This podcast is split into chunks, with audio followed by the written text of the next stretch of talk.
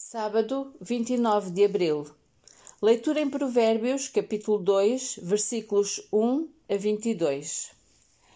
Filho meu, se aceitares as minhas palavras e esconderes contigo os meus mandamentos, para fazeres atento à sabedoria o teu ouvido e para inclinares o teu coração ao entendimento, e se clamares por entendimento e por inteligência alçares a tua voz, se como a prata a buscares e como a tesouros escondidos a procurares, então entenderás o temor do Senhor e acharás o conhecimento de Deus.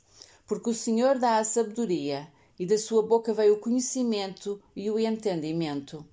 Ele reserva a verdadeira sabedoria para os retos, e escudo é para os que caminham na sinceridade, para que guarde as veredas do juízo e conserve o caminho dos seus santos. Então entenderás justiça e juízo e equidade e todas as boas veredas. Porquanto a sabedoria entrará no teu coração e o conhecimento será suave à tua alma.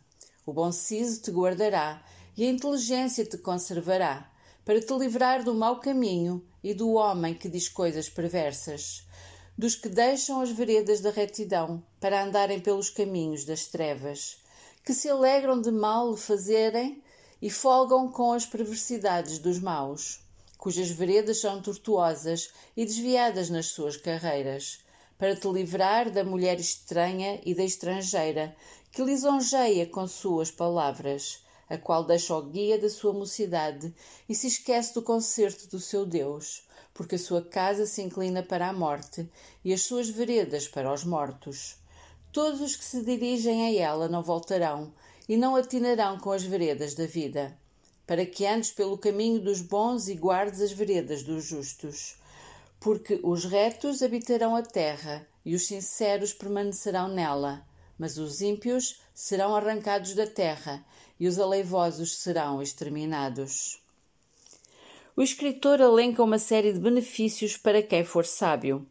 A sabedoria de que fala nada tem a ver com o êxito nos estudos académicos ou com conhecimento científico, mas sim com a vontade de aprendermos e o desejo de melhorar todos os dias o que vamos aprendendo.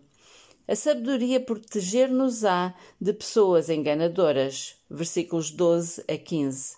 Também nos protegerá de cometer adultério. Versículos 16 e 17 Será que o crescente número de divórcios está ligado à menor capacidade que muita gente demonstra em desejar a sabedoria e temer a Deus? Procuremos ser sábios.